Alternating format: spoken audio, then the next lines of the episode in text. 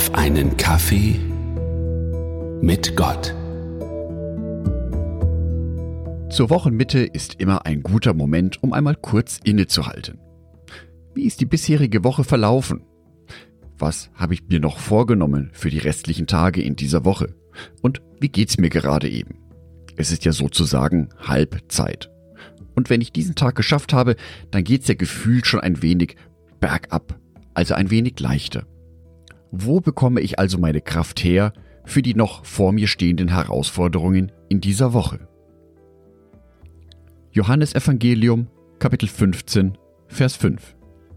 Jesus spricht.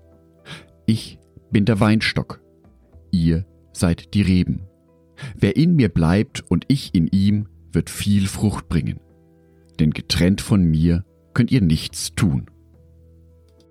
Dies ist eine weitere Stelle in der Bibel, in der Jesus klarstellt, dass wir unsere Kraft aus der Verbindung mit ihm bekommen.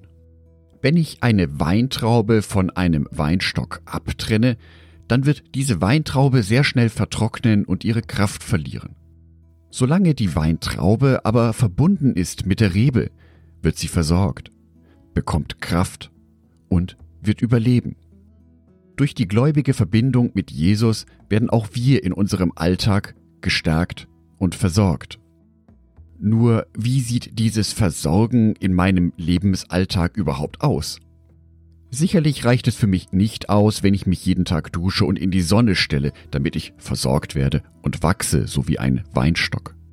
Viel wichtiger ist es da, wenn ich jeden Tag in die Gegenwart von Jesus Christus gehe. Wenn ich jeden Tag mir Zeit nehme für Gott, für seine Botschaften. Würde ich mich für mein Glaubensleben und meinen Alltag dadurch stärken wollen, dass ich nur einmal in der Woche in den Gottesdienst gehe, würde ich sehr schnell meine Kraft verlieren. Wenn ich mich aber täglich mit Jesus Christus beschäftige, wenn ich täglich in der Bibel lese, bete, Austausch habe zu anderen Christen, über sein Wort nachdenke, dann wird mich das im Alltag stärken. Denn ich kann immer wieder profitieren von der Weisheit von Gott. Ich erfahre zum Beispiel in der Bibel von anderen Menschen, die zuvor in Problemen steckten, die sich durch Lebenskrisen hindurchgekämpft haben und die genau dies in der Verbindung mit Gott zusammen bewältigt haben.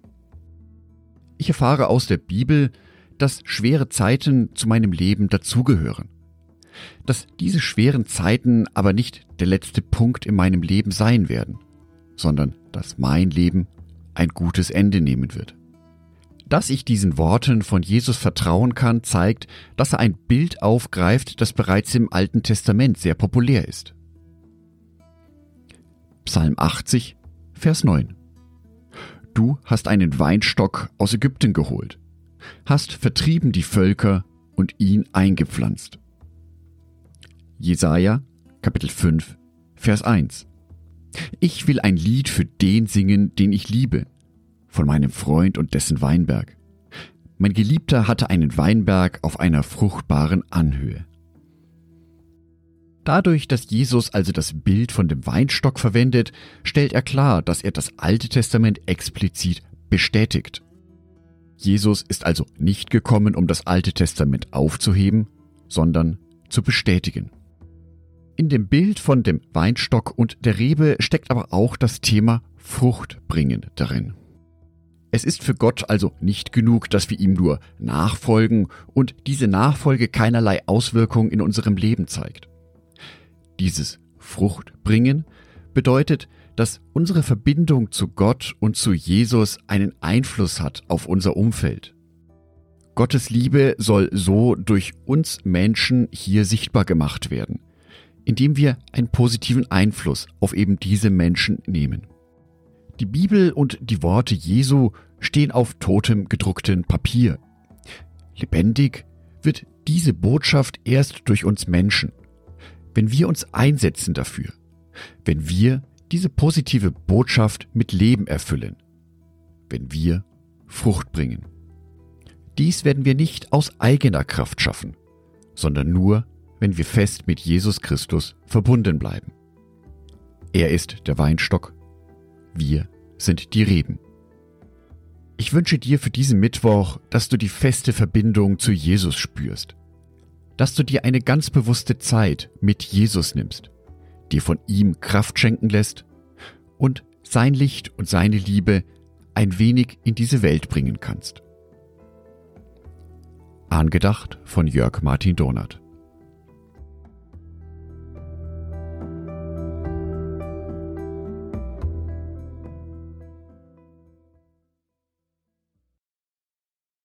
Ein herzliches Dankeschön an alle meine Patreons, die es mir ermöglichen, weiterhin den Podcast auf einen Kaffee mit Gott zu produzieren.